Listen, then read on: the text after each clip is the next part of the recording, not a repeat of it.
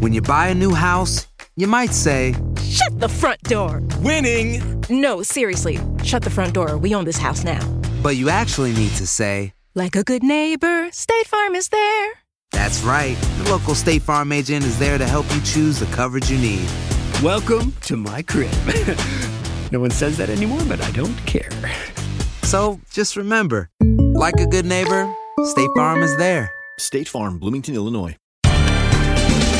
Bienvenidos al podcast de Buenos Días América, la revista radial más completa para los hispanos. Política, salud, economía, tendencia y deporte son algunos de nuestros temas. Bienvenidos.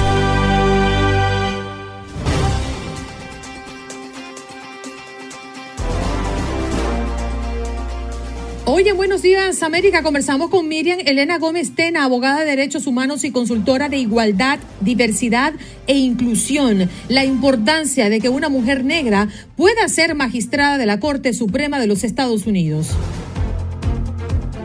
Iván Jiménez, economista, nos acompañó en la mañana del día de hoy para hablar de la economía de los Estados Unidos, que creció un 5.7% en 2021, su mayor expansión anual desde el año 1984. Además, ¿qué opina Iván sobre el incremento de las tasas de interés? Y apegado a nuestro tema del día, hablamos con Rosy, estilista desde Houston. ¿Qué prefiere, cabello corto o cabello largo? ¿A quién le favorece más cada estilo? ¿Cree que el cabello largo es más para las jóvenes y el corto para las mujeres con más edad? la opinión de nuestra audiencia y por supuesto Rosy, que habló desde su especialidad. ¿Qué recomienda y cómo lo ve? En los deportes, Diego Peña para hablar de las eliminatorias de la CONCACAF y la CONMEBOL. Y también nos acompañó Enrique Borja desde TUDN para hablar del triunfo de México y cómo ve las próximas dos fechas de la selección mexicana. Nos vamos de inmediato a nuestra próxima invitada, Miriam Elena Gómez Tena, abogada de derechos humanos y consultora de igualdad diversidad e inclusión. Muy buenos días, Miriam. Gracias por estar esta mañana con toda la audiencia de Buenos Días, América. Buenos días, buenos días a todos y muchísimas gracias por tenerme de nuevo aquí. Es un placer. Bueno, gracias. Y nosotros queremos explorar, ¿no? Eh, esta noticia que se debe estar por confirmar muy pronto y es la importancia de que una mujer de color pueda ser magistrada de la Corte Suprema de los Estados Unidos. ¿Qué impacto puede generar esto y si efectivamente usted cree que esto se va a llevar a cabo? Bueno, mm, todo apunta a que eh, Biden, tal y como comunicó la secretaria de prensa James Psaki ayer, eh, va a, mantener su promesa electoral de, nombrar, nominar y aprobar a la próxima jueza del Tribunal Supremo y que sea mujer y sea mujer negra. De manera que parece que va a cumplir con esa promesa y de hecho ya ha planteado una lista de unas cinco mujeres que eh, destacan mucho dentro del campo legal y, y, que mm, parece ser que van a ser planteadas como posibles candidatas de aquí al final de febrero, que es cuando se pretende aprobar el cargo. Miriam, muy buenos días, qué gusto saludarla. Quisiera eh, comenzar con unas palabras del presidente Joe Biden, quien se me, se me, perdieron, pero aquí las acabo de encontrar. Unas palabras del presidente Joe Biden que dijo, es una deuda que tiene mucho tiempo. Nominaré a una candidata histórica, alguien que sea digna del legado del juez Breyer.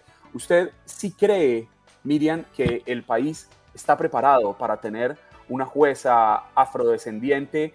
Hace unos años atrás decían que Estados Unidos no estaba preparado para tener un presidente negro, pero lo tuvimos y fue un presidente que de alguna manera cambió la historia de este país. Unos piensan que para bien, otros piensan que para mal.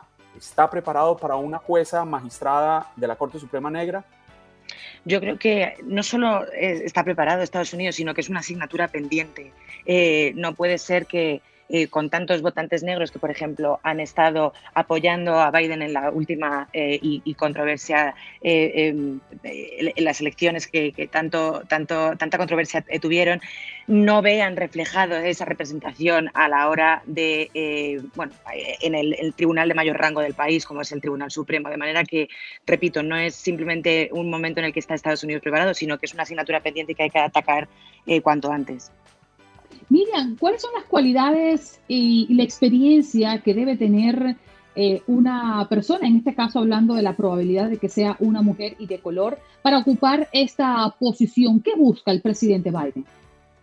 Yo creo que el presidente Biden eh, lo que busca es mantener la misma línea de excelencia jurídica y legal que, deja eh, su predecesor, eh, Steven Breyer. las mm, candidatas que están nominadas, particularmente las dos preferentes, que Tanji Brown Jackson y Leondra Kruger, son dos mujeres negras juezas de una trayectoria profesional impecable y, ya digo, ocupan ya puestos muy altos dentro, que Brown Jackson dentro del Tribunal de Apelaciones del Circuito del Distrito de Columbia y Kruger dentro del Tribunal Supremo de, California, de manera que su trayectoria profesional no solo es destacada, sino que está más que probada eh, a nivel de, excelencia. Y, me parece que, repito, es simplemente una asignatura pendiente que tiene Estados Unidos para representar efectivamente los intereses de su ciudadanía.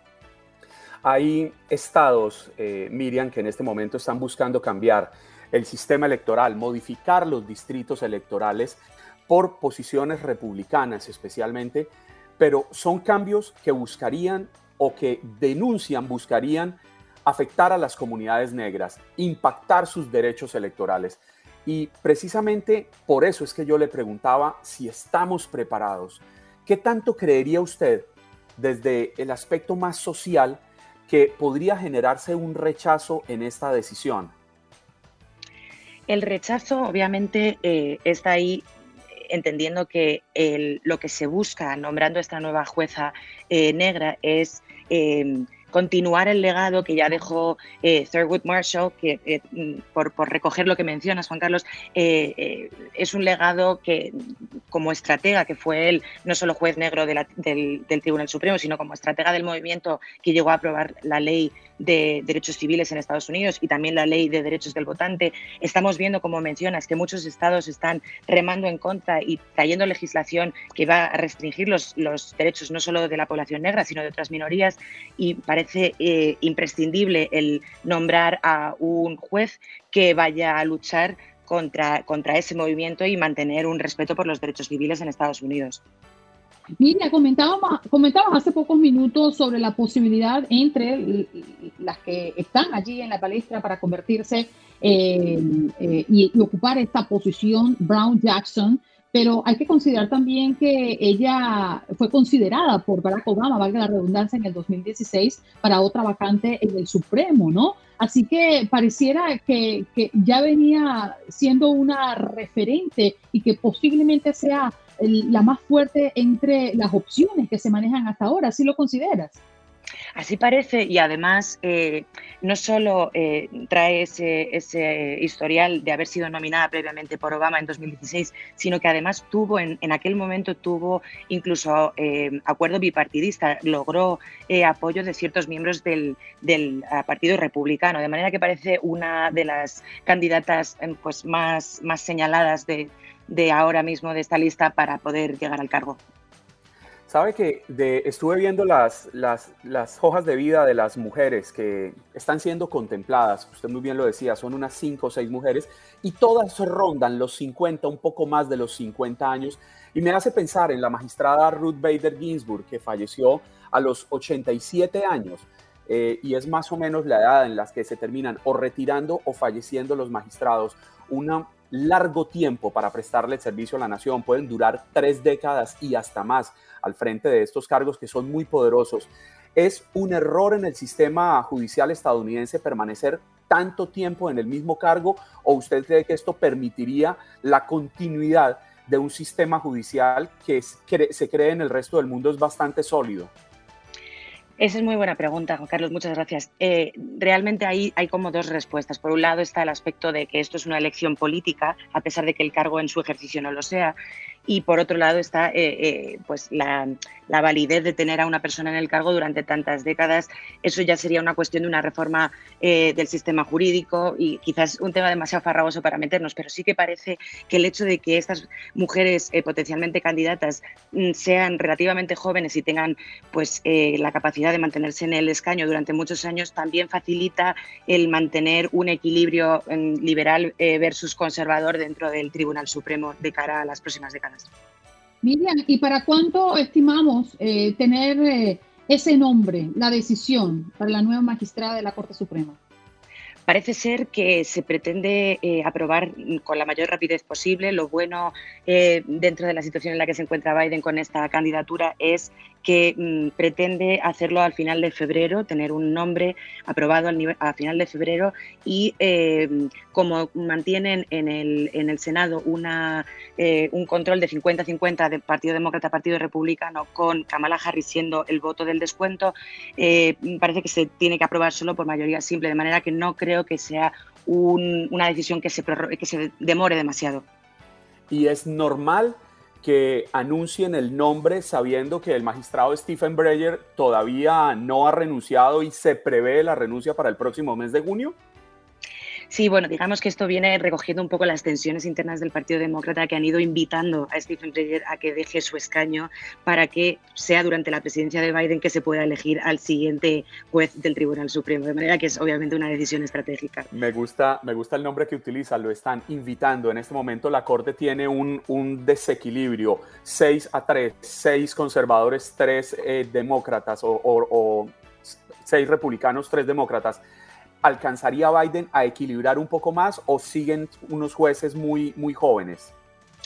Bueno, yo creo que es que lo importante a recordar del Tribunal Supremo es que al ser el tribunal de mayor rango del país, eh, lo que se hace aquí es un ejercicio del derecho. Es decir, lo decía la propia candidata Ketanji Brown Jackson, si me eligen como jueza, yo no voy a actuar como mujer negra, voy a actuar como jueza dentro del Estado de Derecho del país, juzgando, siguiendo la letra del derecho. ¿no? Entonces, digamos que eh, una vez que se accede al puesto es una interpretación del derecho que sí que puede estar condicionada por una línea ideológica a otra, pero se supone que tiene que ser neutral y basada exclusivamente en, lo que marca el derecho que, existe en el país.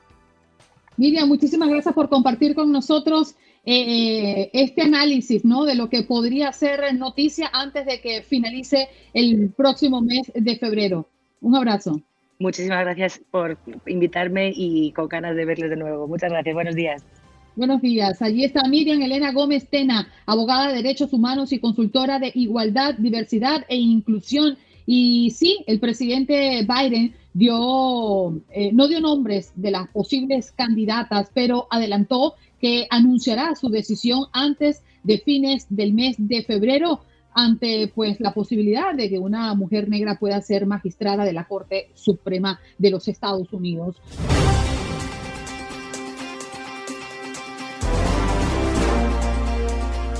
Bueno, nos vamos con nuestro próximo invitado. Eh, no sé si está conectado o no, Iván Jiménez.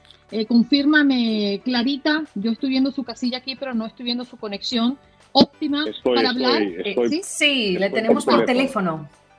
Ah, por teléfono. Gracias, Iván Jiménez, eh, economista. Hoy nos acompaña porque la economía de los Estados Unidos y el crecimiento respecto al año pasado, pues ha variado, ¿no? Y la economía ha crecido 5.7% en 2021, su mayor expansión anual desde el año 1984. Pero Iván, ¿de qué estamos hablando de, en este crecimiento económico? ¿De un crecimiento basado en el PIB? Eh, el nominal o el PIB real? Porque hay una gran diferencia, ¿no? Cuando incluimos la inflación. Correcto, correcto. Para estamos hablando de crecimiento de bienes y servicios de la nación. Y cuando se habla de PIB hay uno que es nominal y real. Y el, el real deduce eh, la inflación de ese número. Pero separemos eso y, y estemos en el carril de dónde eh, venimos y dónde estamos. O sea, recordemos que hace un año vimos el abismo, se paró todo y bueno, eh, parecía hasta inclusive hasta estos días que iba a haber un rebrote y que el mundo iba a volver y tanta incertidumbre. ¿Y qué hizo la economía ante tantas noticias negativas de alzas de precio, potencial guerra, piratería, todo lo demás? Creció. La economía americana creció a niveles inauditos y no esperados. Pero ¿sabes quién decía que eso iba a ocurrir? Este servidor en su programa durante el año anterior, que la economía daba indicios de que tenía mucha fortaleza, eh, mucha fortaleza estructural y que iba a sobrepasar esas, esas eh, incertidumbres y esas vallas en el camino. Y eso es, es enorme, porque cuando una economía crece, es igual a empleos, es igual a, carreteras nuevas, escuelas nuevas, bomberos, policías, es crecimiento igual a bienestar en una economía. Iván, qué gusto saludarlo. Yo lo que me pregunto es si la economía creció de forma natural o está recuperando lo que había perdido. Tenemos perfectamente claro que en el año 2020 la contracción eh, que tuvo la economía no se registraba desde 1946, terminada la Segunda Guerra Mundial. Entonces es lo que me pregunto en ese punto y pasaría desde mi lectura de simple periodista lo mismo con el, con el empleo. Hablan de que el empleo se disparó y yo lo que creo que lo que ha sucedido es que se recuperó todo lo que habíamos perdido en, el 2020. Eh, correcto, o sea, tuvimos una contracción y luego tu, ahora tenemos un rebote. Y lo que importa aquí es la trayectoria. Entonces, porque es muy fácil para una, economía en declive seguir cayendo. Es muy difícil de, eh, retomar ese curso de una manera rápida y eso es lo que ha ocurrido. El, es la dirección, la trayectoria, la tendencia. Hay un dicho en inglés en economía que muy, muy usado en Wall Street que es the trend is your friend. La tendencia es tu amigo. Entonces, aquí tenemos una tendencia en alza que se recuperó después de, diríamos, tal vez el golpe económico más feroz de los últimos 100 años. Sí, pero permítame, per, perdón Andreina, permítame hacerle una, una, una pregunta, Iván. Esa recuperación, ¿a quién podemos adjudicársela? Los demócratas hablan de que esto es un logro del presidente Joe Biden y sus políticas financieras. Sin embargo, hay quienes dicen que esta es la dinámica propia del mercado y que la fortaleza de Estados Unidos radica en sus instituciones y en el manejo global de la economía. ¿De quién es la razón? Creo que eh, todos los que tienen que ver con, con la economía son los que tienen la razón. Esto no es partidista. Esto no es que ni los demócratas ni los republicanos. Recordemos que cuando había crisis económica, cuando había eh, mayoría en ambas cámaras de ambos partidos, aprobaron los incentivos. Esos incentivos les fueron el salvavidas de la economía porque le permitieron que el sector económico se mantuviera a flote. Por, y, eso, y eso es gracias a los incentivos y el hecho de que un incentivo no solamente de entregas de dinero, sino incentivos de estímulo para invertir, para emplear personas. Entonces tenemos un clima donde a nivel macroeconómico en los Estados Unidos hay un clima favorable para la inversión, para el empleo, y eso le pertenece a los Estados Unidos de Norteamérica, no a un partido. Iván, mi inquietud sobre la decisión de la Fed de subir las tasas de interés. ¿Tú crees, o primero, cómo estaría impactando esto la economía de los Estados Unidos? Y si tú crees que esta política es lo suficientemente acertada, tomando en cuenta eh, el escenario económico de este país. Es importantísimo que la Fed señale que la inflación es importante. Y eso es lo que ha hecho. Ha puesto de relieve que, que estamos en un clima de alzas de precios y su mandato es doble el de controlar la inflación y mantener empleomanía total. Creo que la, la Fed ha hecho ese trabajo de una manera elocuente de decirle al mundo, señores, tenemos una, un, estamos en la antesala de momentos inflacionarios, eh, teníamos una política monetaria muy fácil donde entregaban dinero y, y tenían e, esa liquidez, la van a restringir y han señalado que en coordinación con, o, tomando en cuenta los hechos mundiales que van a subir interés para controlar esa inflación, para que no sea desmedida. Entonces, eso es bueno porque ese mandato doble de la Fed de mantener empleomanía total y mantener eh, un control de la inflación es vital para una economía sana a largo plazo. Iván, ¿y cómo entender la contradicción que estamos viendo, que es muy difícil para comprenderla quienes no manejamos el tema? Que hablamos de una bonanza en la economía, pero vemos cómo las bolsas van cayendo, vemos cómo las criptomonedas están colapsadas, pero al mismo tiempo vemos cómo la finca raíz en todo Estados Unidos, las propiedades están disparados los precios. ¿Podremos estar en medio de una burbuja que no haya sido prevista? Burbuja no creo que hay. De que los precios han subido de una manera, diríamos, hasta desmedida, eso es cierto. Pero eso tiene una relación porque las viviendas dependen de los intereses. Y ha habido un clima monetario donde los intereses han estado en cero o sub cero. Entonces, tienes dinero barato que viene siendo el, el, lo que ha estimulado en gran medida estas compras. Número dos, tienes una situación donde no había oferta, donde donde la oferta de viviendas nuevas no está a la par con la demanda. Entonces ahí tienes un alza de precios. Creo que lo que no va a haber una corrección tipo burbuja, porque tampoco hubo, no, no llegabas a, por ejemplo, cuando hay una burbuja, cuando llegas a, a tu cafetería, cuando llegas, a, te montas en un taxi, cuando te montas en un elevador y todo el mundo está hablando que compró esto, que compró aquello, que compró lo otro. Ese no es el caso en este momento. No tenemos esa situación burbujeante. Lo que sí tenemos es alza de precios y como todo sector económico ha de, probarse en medio del juego, que ha de probarse ahora que, que ya van a subir intereses, eh, ha de esperarse qué va a pasar con esos precios. Creo que lo que ha de ocurrir es que no van a seguir subiendo al nivel de alza de, años anteriores, pero no necesariamente han de colapsar eh, en su totalidad. Pero no creo que las alzas de precios que hemos experimentado seguirán porque son insostenibles ante un clima de intereses eh, eh, subiendo. Porque la, gente no mira el precio de la casa, lo que mira es cuánto yo tengo que pagar al mes. Correcto. Y el Fondo Monetario Internacional, Iván, recortó sus estimaciones de crecimiento económico para este 2022. ¿Qué opinas tú sobre el avance o el, retroceso de la riqueza en todo el mundo? ¿Cómo analizar este impacto de los Estados Unidos y lo que viene mm, visualizándolo en lo global? Eh, creo que el, mundo, el, mundo es impactado por un factor primario que, obviamente es el COVID. Superando el COVID, diríamos que perdimos tal vez dos años productivos en gran medida.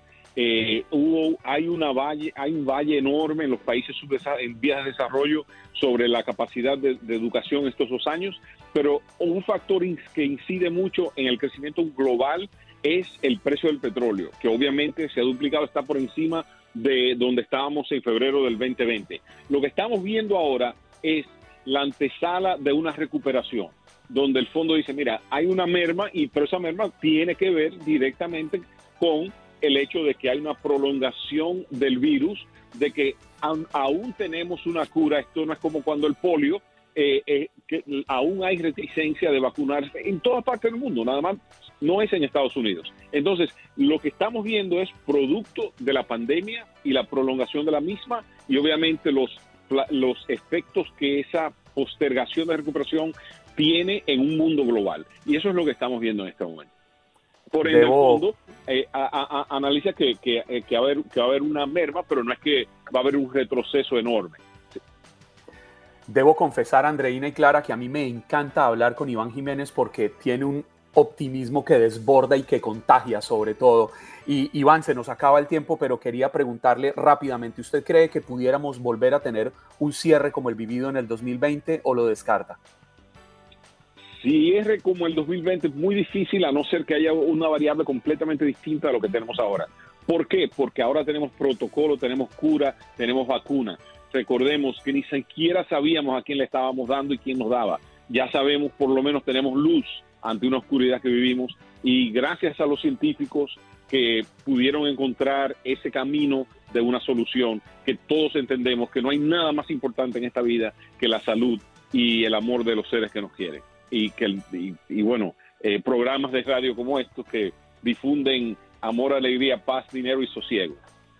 Mm, dinero, sobre todo dinero, Iván. Sí, porque lo último que yo escuché antes de entrar eran 400 millones. Yo digo, bueno, están repartiendo, vamos para allá.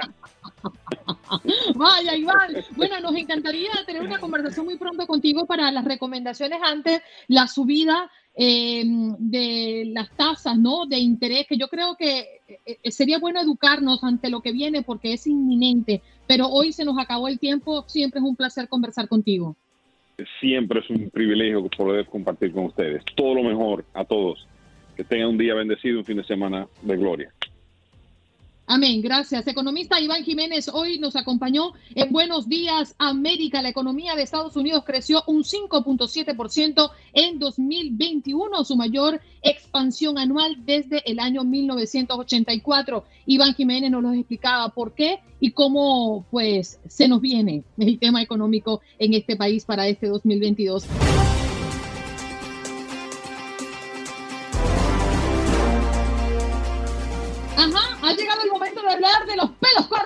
Pelos largos. Ay, ay, ay, ay, Bueno, cabello, para ser realmente exactos, ¿no? Es que pasa, eh, Juan Carlos, y este tema en alguna oportunidad fue polémico alrededor de la diseñadora venezolana Carolina Herrera, que habló justamente de esto. Efectivamente, Andreina, hace unos años la conocidísima diseñadora venezolana Carolina Herrera aseguró, solo las mujeres sin clase llevan el pelo largo a partir de los 40 años. Y eso nos desencadenó una conversación larguísima aquí con Clara, con Andreina, para entender. Si no, pero además yo había dicho, a mí me llama mucho la atención que a lo largo de los años he visto que las mujeres llevan el pelo de mil maneras, pero pasada cierta edad, no, no creo que los 40, pero sí 50, un poco más, empiezan a llevarlo corto. Y me llama la atención por qué.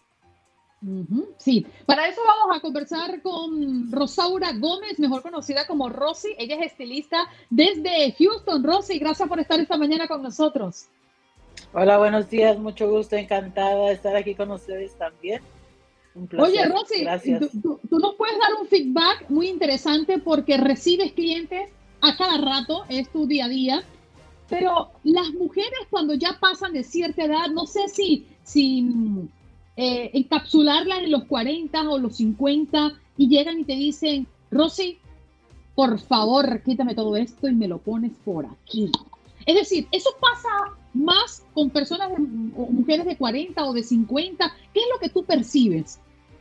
Eh, mira, definitivamente yo creo que eso ya es un mito, eso de que las mujeres tengan que tener el cabello eh, largo, de, eso ya no, ya no es así. Eh, cuando llegan a mí y me dicen me quiero cortar el pelo, usualmente no es porque tienen una edad ya, no sé, pasada de los 40, eso no es cierto. Más bien cuando llegan a, mí y, este, y me dicen me quiero cortar el cabello, preguntamos otras cosas, pero nada que ver con la edad. Eso yo creo que ya se quedó atrás. Hay muy pocas personas, mujeres, que piensan que al llegar a cierta edad se tienen que cortar el cabello. Ya ah, ¿ves? Ya no, nos tenemos que traumatizar, Andreina. Ya no nos tenemos que traumatizar. Muchas gracias por decirnos esto, Rosy. Porque es que me acabo de cortar el pelo bien cortito y, y, Rosy sabe que yo lo he llevado muy largo. Oye, y he tenido comentarios positivos, pero también los he tenido bien tóxicos, ¿eh? Este, siempre queremos decirle a alguien más cómo debe de llevar su pelo. Inclusive los esposos siempre son los que, los hombres, siempre hmm. he escuchado mucho de que es que no me puedo cortar el cabello porque eh, mi esposo no le gusta, mi novio no le gusta, a mí me gusta, eh, y todo eso lo he escuchado a través de los años, nada más cierto de la verdad. En cuanto me dicen eso, como que me dan más ganas de cortárselo nada más por, por este, para que el marido no tenga nada que opinar. Uno debería de tener que la única, ser la única persona que tiene opinión sobre el cabello.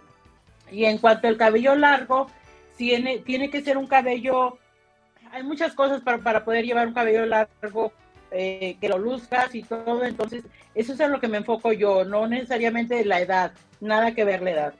Menos mal, me dejas más tranquila, ¿eh? Andreina, ¿qué opinas? Yo esperaba ver pero con esa melena. que Juan Carlos interviniera, pero al final. No, no, no, no. Yo, yo, yo, yo, yo es que realmente quiero es escucharlas a ustedes porque es que la polémica es de ustedes. Yo, yo como hombre soy de los que creo que mientras una mujer se sienta bella y se sienta tranquila como está, hágale. Ahora, mi esposa sí me ha preguntado, oye, ¿qué te parece? Le digo, ¿me gusta más así o me gusta más así? Pero porque me lo preguntan, no porque yo crea que tengo el derecho divino para andarme entrometiendo en temas que son de la mujer. Como tampoco mi esposa me viene a decir, es que quiero que te lo cortes así. Pues no, claro, exacto, puedes dar tu opinión, pero es algo personal. A mí también Gringuito me viene siempre con que ¿por qué me corto el pelo? Que él prefiere largo, pues déjatelo largo tú, déjatelo largo tú, yo me quiero lavar el pelo y arreglármelo en tres minutos, hazte mechas, ponte rizos, a mí me da igual, pero yo lo quiero corto. Para llevar un cabello largo, las mujeres tenemos que tomar muchas cosas en consideración y es que, por ejemplo, si ahora sí que de la moda lo que te acomoda, ¿verdad? Eh, eh, si tienes que, no a todas las mujeres les queda el pelo largo, no a todas las mujeres les queda el pelo corto. Yo soy una mujer bajita, apenas mido un poquito más de 5 pies, entonces a mí no me queda el pelo largo. Nunca he tenido el pelo largo en mi vida y yo creo que me, me miraría mucho más chaparra mucho más llenita con el pelo largo. Espera, ¿el pelo largo hace más ancha? ¿El pelo largo hace más, más ancha y el pelo largo corto más alta o cómo? Sí, las mujeres, las mujeres con el pelo largo siempre deberían ser las mujeres más, las hacen ser más chaparras. Mm. Si eres una mujer y en cuanto a la contextura, Rosy, las personas delgadas o las personas más gorditas, ¿qué es lo que más le va? Hay un el pelo a las bajitas delgadas bajitas, definitivamente el cabello. No se preocupe, le escuchamos. Pero largo no es mi recomendación para todas las mujeres. Eh, Entonces. Y, tiene, cuando alguien llega a mí y me dice, me quiero cortar el pelo, primero que nada es por qué te lo quieres cortar y si te va quedar bien. Y, y yo no a todas las mujeres le corto el cabello nada porque dice me lo quiero cortar. Primero tengo que hacerle un montón de preguntas para ver si, si va a ser algo que mañana no se van a arrepentir, porque hoy pueden llegar, las mujeres cuando se quieren hacer un cambio casi siempre es por, bueno, no casi siempre, pero luego mucho tiene que ver es, quieren un cambio en su vida, acaban de pasar algún tipo de, de acaban de finalizar alguna etapa en su vida y quieren algún cambio y a veces al otro día se van a arrepentir, entonces no necesariamente hay que cortarles el pelo. So, mm. Tiene muchas, muchas cosas que ver con eso. Lo que, lo que sí es cierto es que yo creo, Rosy, y usted me dirá si me equivoco, es que uno no tiene que andarle repitiendo a las personas las cosas.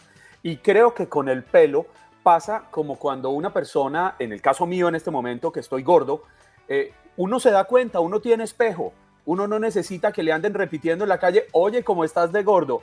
Oye, ¿y ese pelo te lo cortaste y te queda horrible? No, a veces se corren unos riesgos que uno tiene que asumirlos. Me corté el pelo, no me queda bien, pues esperemos a que me crezca, pero no me interesa que en la calle me lo anden repitiendo a toda hora. No, hay que dejar, dejar, como si uno no tuviera un espejo para mirarse.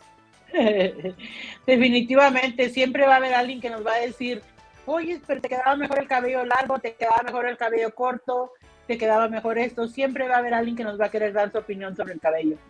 Rosy, yo me quiero ir un poquito más allá, más allá del corte, que es nuestro tema del día. Cabello largo, cabello corto, edad con textura, pero los colores. Hay mujeres que ya tienen una cierta edad y se ponen rojo, o se lo oscurecen, o se quieren poner rubias, son cambios bien drásticos. ¿El color del cabello podría ayudarte a verte más joven o más vieja? Definitivamente, definitivamente. Entre color sea más oscuro, más van a ser tus acciones, todo se va a ver un poco más fuerte. Entonces, ah, cuando alguien llega a mi silla y me dice, me quiero cambiar el pelo rojo, quiero algo diferente, quiero el pelo rojo, es de lo, es lo que yo le digo, ¿de veras estás segura? Pero ¿por qué lo quieres rojo? Si sabes que si te lo pones rojo después vas a batallar para quitártelo y todo eso. Ya, cuando estoy muy convencida, ok, vamos a darle rojo. El negro eh, también, trato de no para suavizar siempre las facciones y todo, entre más claro mejor.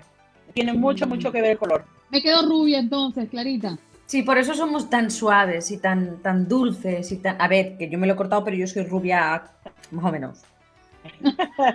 rubia natural como yo, que me tengo que oxigenar. yo tenía la esperanza de ver esa cabellera el día de hoy, Clarita. A ver, ah. a ver, todo tiene una explicación. Mira lo que se hizo, Clarita.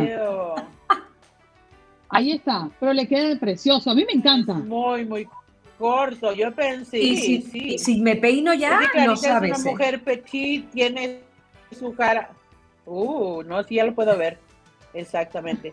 Eh, son tus facciones, eres chiquita de aquí, entonces el cabello te acomoda muy bien. ¿Entiendes? No cualquiera puede llevar el cabello así tan cortito y, verse bien.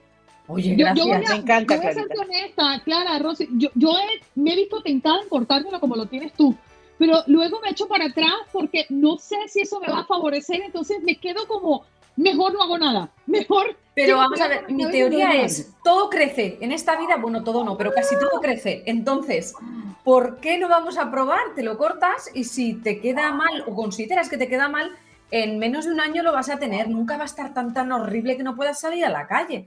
O sea, no sé, yo creo que es una cosa que es de muy fácil arreglo. El cabello crece como un, cuarto de pulgada por mes, fácil. Pero fíjate, Rosy, fíjate lo largo que tengo mi cabello, mira. Es que fíjate. O sea, son demasiados años para que esto creciera hasta aquí. Eso es verdad. A mí me da mucho temor, me da mucho temor, es la verdad, soy una cobarde. Es el, el cabello es como un blanket de seguridad que las mujeres usan. ¿ok? Yo conozco muchas mujeres que usan su cabello para taparse imperfecciones, ya sea de la cara, ya sea de los brazos, de esta parte de aquí. Muchísimas mujeres que usan el cabello como su, uh, esa de seguridad para poderse sentir. No se pueden poner algo sin que no sientan que trae el cabello. Nunca lo usan recogido. Ah, si van a usar un vestido, nunca usan el cabello recogido porque necesitan que la... Sí, estamos, estamos perdiendo la comunicación contigo, Rosy. Lamentablemente, pero muchísimas gracias eh, por estar conectada con nosotros esta mañana y por aclararnos varios puntos, ¿no? No sabía que estoy en persona. Ajá. en un baño de un hotel. Entonces, este, no entra muy bien. Sí. Ah, Aquí son las, son las 6 de la mañana. Rosy está en Las Vegas, son las 6 de la mañana para ella. Mm, Rosy, lo que hiciste en Las Vegas se va a quedar en Las Vegas, no te Ahí se va a quedar. Gracias. Las Vegas se queda en Las Vegas.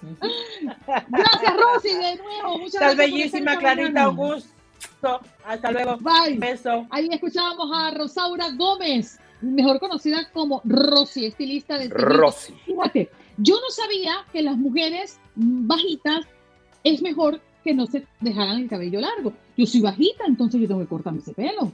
Pero no, ah, ¿sabe que a mí siempre me ha parecido que a usted el pelo se le ve muy bonito como lo tiene, Andreina? Pero fíjate que es que tengo tantos años así, JC, que no sé, ah, es que yo no sé si eso me entró en los 40, no sé. Estás escuchando el podcast de Buenos Días América, la revista radial más completa para los hispanos. Escúchanos en las diferentes plataformas: Euforia, Spotify, TuneIn y iHeartRadio. Tu DN Radio. Vivimos tu pasión. When something happens to your car, you might say.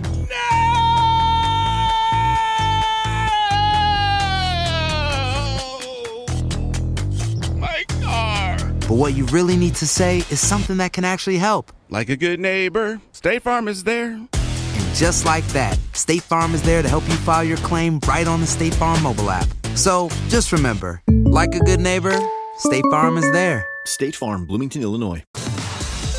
Como dicen los grandes, la liga se gana partido a partido. Partido a partido. En Buenos Días América, Contacto Deportivo. Bueno, de la risa, entra Diego Peña. Oye, ¿qué te causa tanta gracia, Diego? Buenos días. No quiero saber si me tengo que hacer colitas como Clara porque no me ajusta el pelo o me pongo la gorra. Póngase la gorra. O, se deja el mostacho como yo. Yo te recomiendo gorra. Pero, es que lo tuyo no es mostacho, es mugre, ¿no? Lo mío es, lo mío es una burla. pero es más que es viernes. Ay no. tampoco así con Juan Carlos. ¿Le paso la toallita húmeda? No, no, no, para nada. Porque he hecho comil, desayunó. Bueno. lo llevo no, orgullo. No voy a responderle a don Diego porque no quiero hacerlo quedar mal. Así que mejor hablemos de deportes. Yo también te quiero, Juan Carlos. Mira, yo, yo siento que se picó. Pero vamos, Dieguito, vámonos con los deportes, sí, señor, porque México al final le gana a Jamaica 2 por 1, pero vaya que sí hubo como mucha controversia antes de este juego porque había fanáticos que decían, cuidado con Jamaica, y otros decían, no, eso es pan comido. ¿Cómo viste el partido? Pues ganamos, al menos ganamos.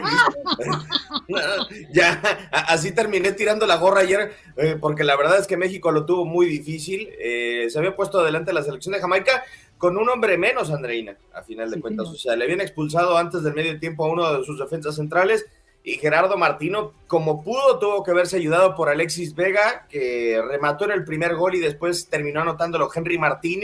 Y más tarde apareció el propio jugador de las Chivas para poner el 2 a 1 pero de nuevo, en los dos partidos de la selección de México, cosa curiosa, ¿no? Tanto en la cancha del Estadio Azteca como en Kingston, la capital del país, del país caribeño, se me está lenguando la traba. Este, eh, hasta el final lo pudo resolver. Más allá del minuto 80 necesitó para que cayeran los goles y se mantiene tercero, gracias a Dios, dentro de la clasificación de CONCACAF para la Copa del Mundo de Qatar. Hay que entender también que perdió Panamá el día de ayer en contra de la selección de Costa Rica y que lo beneficia a la selección mexicana aún. Mm, y bueno, no podemos escapar eh, del resultado por la mínima diferencia de Estados Unidos ante El Salvador.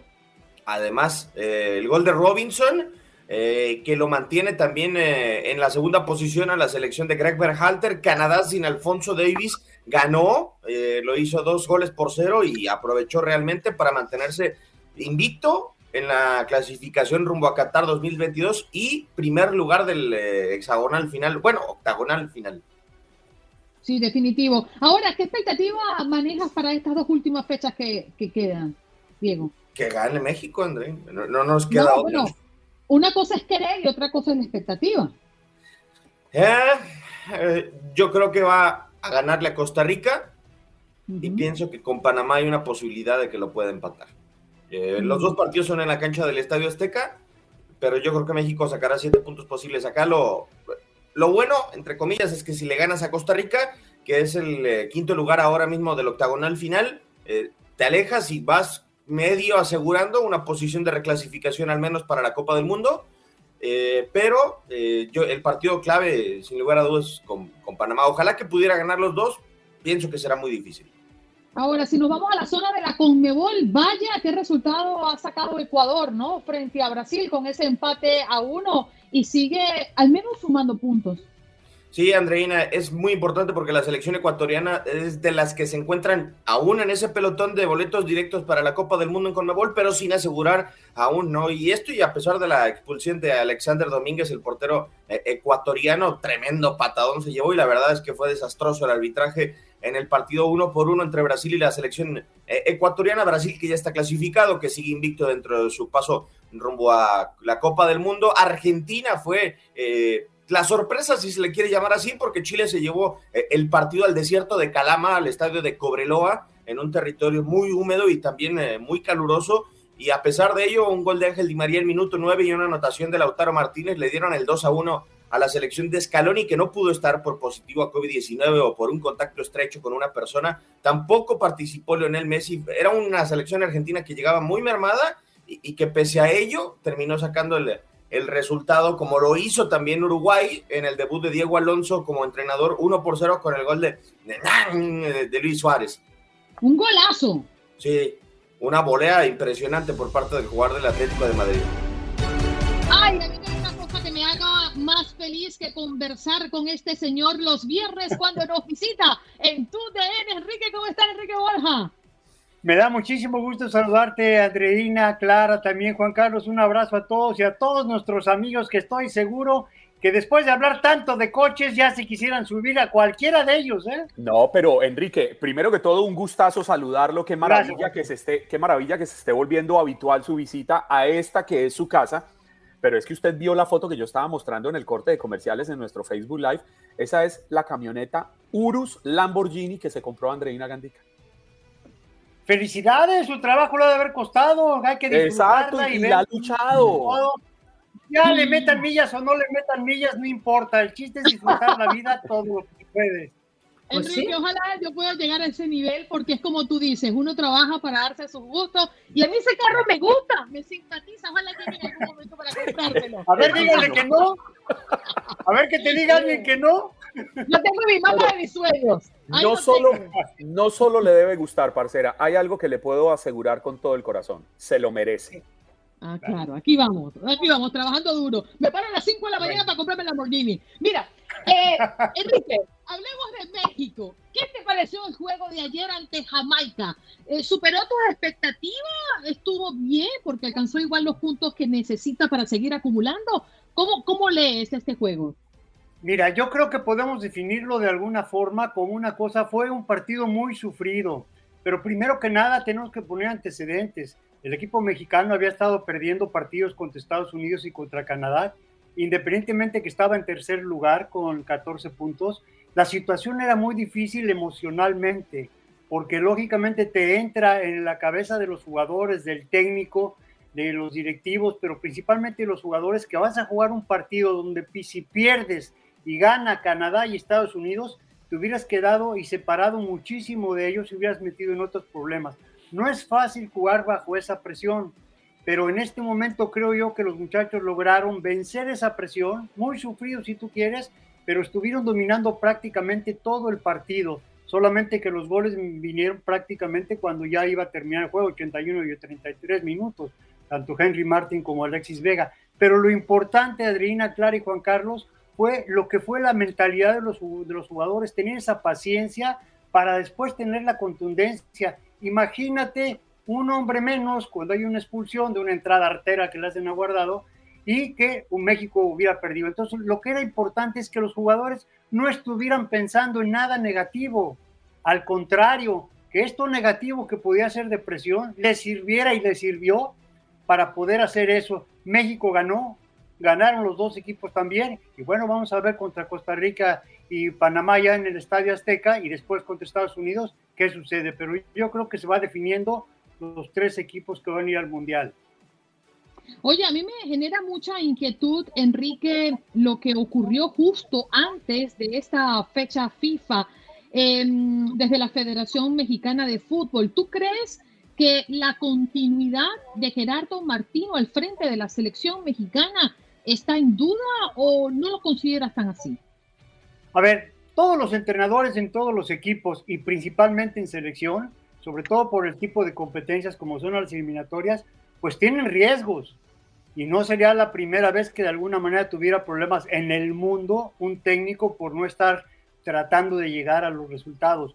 Yo creo que se especulan muchas cosas, sobre todo porque el año pasado fue terrible para el equipo mexicano en cuestión de resultados, pero te vuelvo a repetir, de alguna forma hay calidad en los jugadores mexicanos, hay, eh, ¿qué te puedo decir?, experiencia para poder sobrellevar, y al Tata Martino también, los jugadores hoy hicieron lo que tenían que hacer y tuvieron la contundencia, pero no podemos negar que el equipo mexicano no había venido jugando bien y además había tenido tropiezos muy fuertes, sobre todo contra Estados Unidos.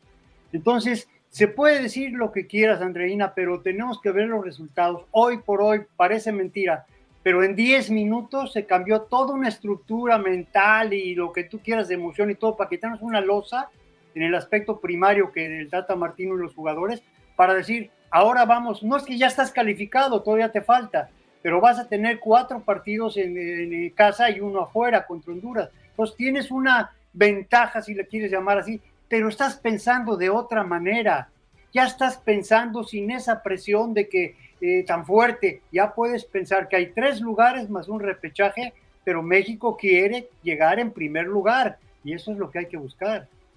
Enrique, me queda poco tiempo, pero si usted me permite, le puedo hacer una pregunta. La que quieras, Enrique.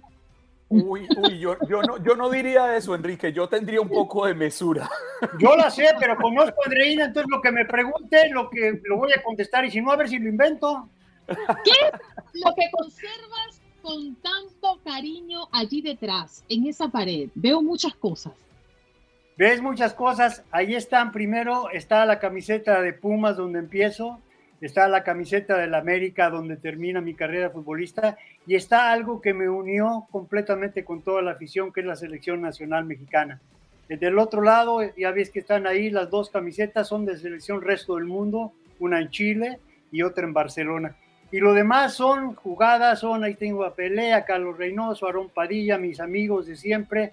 Eh, ahí hay una foto cuando quedamos campeones con Necaxa, ahí con el señor Emilio Azcárraga y Emilio Gallín y con todos los jugadores de Necaxa cuando nos dan una comida y cuando meto el primer gol, el gol que meto en Wembley, o sea, es la egoteca que todos ustedes tienen seguro. Ahorita a lo mejor no, pero, ustedes tienen exactamente otro tipo de fotos, pero con el mismo cariño. De lo, de lo que no queda duda es que es una egoteca en la que se sudó la gota gorda. Claro que sí, Juan Carlos, y con mucho gusto además. Enrique, muchas gracias por compartir con nosotros cada mañana. La verdad es que mi admiración eres de, esos hombres que encanta escuchar, ¿no? Y, por supuesto cuando uno mira hacia atrás y ve tu historia y lo que le has dejado al fútbol, pues uno admira mucho más el verte hoy por hoy en tu DN, en nuestra pantalla de Univisión. Muchas gracias y te abrazo, Enrique. Feliz fin de semana. Igualmente, Andreín, un beso para ti, para Clara y para Juan Carlos y para toda nuestra audiencia, por favor. Un abrazote muy cariñoso y cuídense, por favor. Sí, señor, esto no acaba. Enrique Borja con nosotros y usted lo puede ver Sí, en tu DN y lo puede escuchar en tu DN Radio. Sí, aquí lo tenemos siempre. Vámonos con él. Yo no le voy a dar presentación porque Jorge se va a encargar de eso. Qué bárbaro, qué guapo estoy, qué bárbaro, qué chulo amanecí, qué chulo amanecí, qué bárbaro, qué guapo Mira, César, muy buenos días, César Houston. Oye, para que sepas, a partir de ahora, los viernes son de gorras en este programa. Ah, viernes de gorra, a mí no me llegó el memo, digo, me tienen, olvidado. O sea, tranquilo, tranquilo. anoche estábamos tú y yo chateando por WhatsApp. Eso sí. de, la, noche bien privadamente, me mandabas fotos y nunca me dijiste de la gorra. Perdóname, es que a mí se me escapó. Estábamos hablando de tantas cosas interesantes que lo de la gorra se me fue. Oh, la, cara de Juan Carlos y la mía no, no, no, tienen precio. No, no, no, no, no, para nada. Vea, si hay algo que yo, yo soy plenamente consciente es que mi parcera es una mujer muy seria, muy puesta en su sitio, como diría mi suegra, muy aconductada. Ah, bueno, tú nada más la conoces a nivel personal. Si hubiera, si hubiera, pero, pero, pero, allá es donde yo iba a decir, a complementar. ¿eh? O sea, ya, si ya, hubiera... Ya, le estaba cambiando mi nombre a César Gandica, o sea, estamos hablando de cosas mayores. No, pero además yo iba a complementar. Y si hubiera en esta faz de la tierra un hombre que pudiera moverle el piso, el único sería César Procel, el caballo. o triple chulo. Fuertes declaraciones. Oigan, hablando de gorra, en, sus países, eh, en España o en México, en Venezuela, en Colombia, cuando uno dice viernes de gorra o se fue de gorra, es porque uno no va a pagar. Me voy con los amigos a gorriar.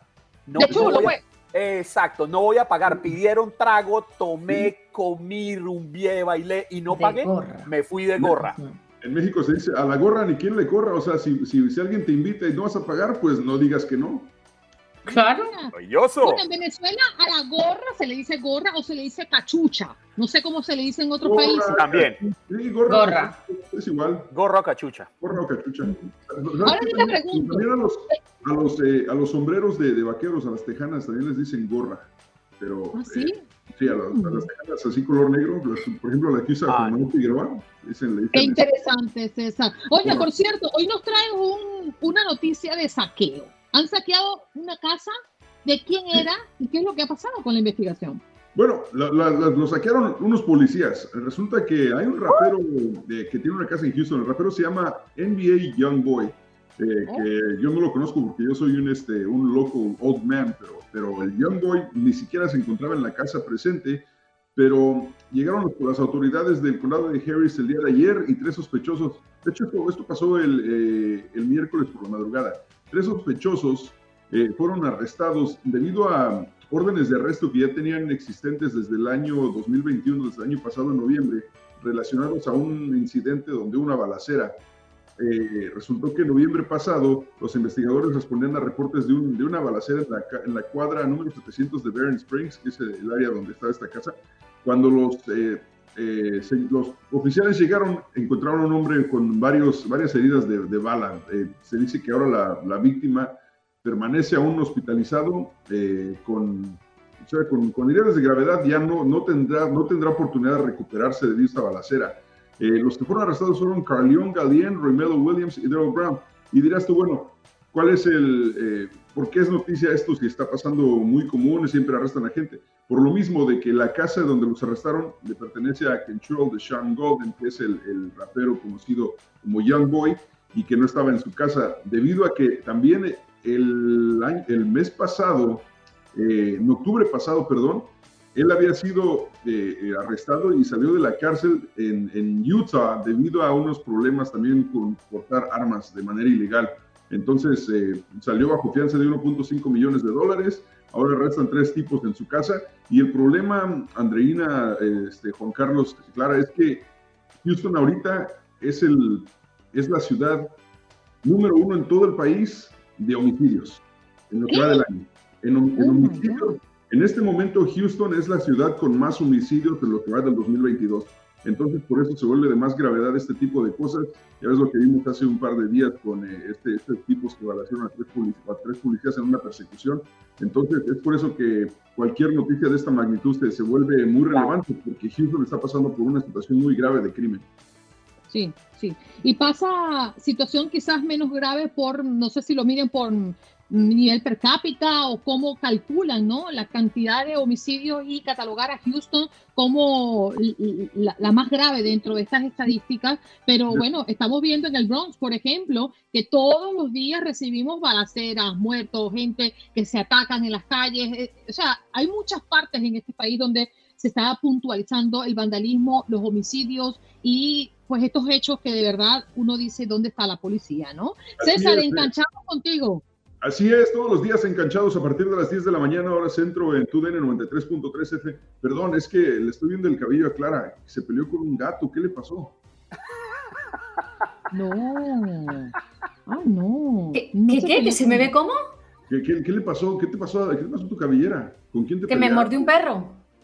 Ah, ah no fue peleando con un gato. Ah, no, un gato no. Un perro Como preguntó César. ¿No te gusta mi corte de pelo a ti tampoco? Eh, ah, me voy, adiós. Mira, Clara, este, lo importante es que hay salud, ¿ok? cuídate. Cuídense. Gracias por acompañarnos en nuestro podcast. Buenos días América. Y recuerda que también puedes seguirnos en nuestras redes sociales. Buenos días AM en Facebook y en Instagram. Arroba Buenos días América. AM.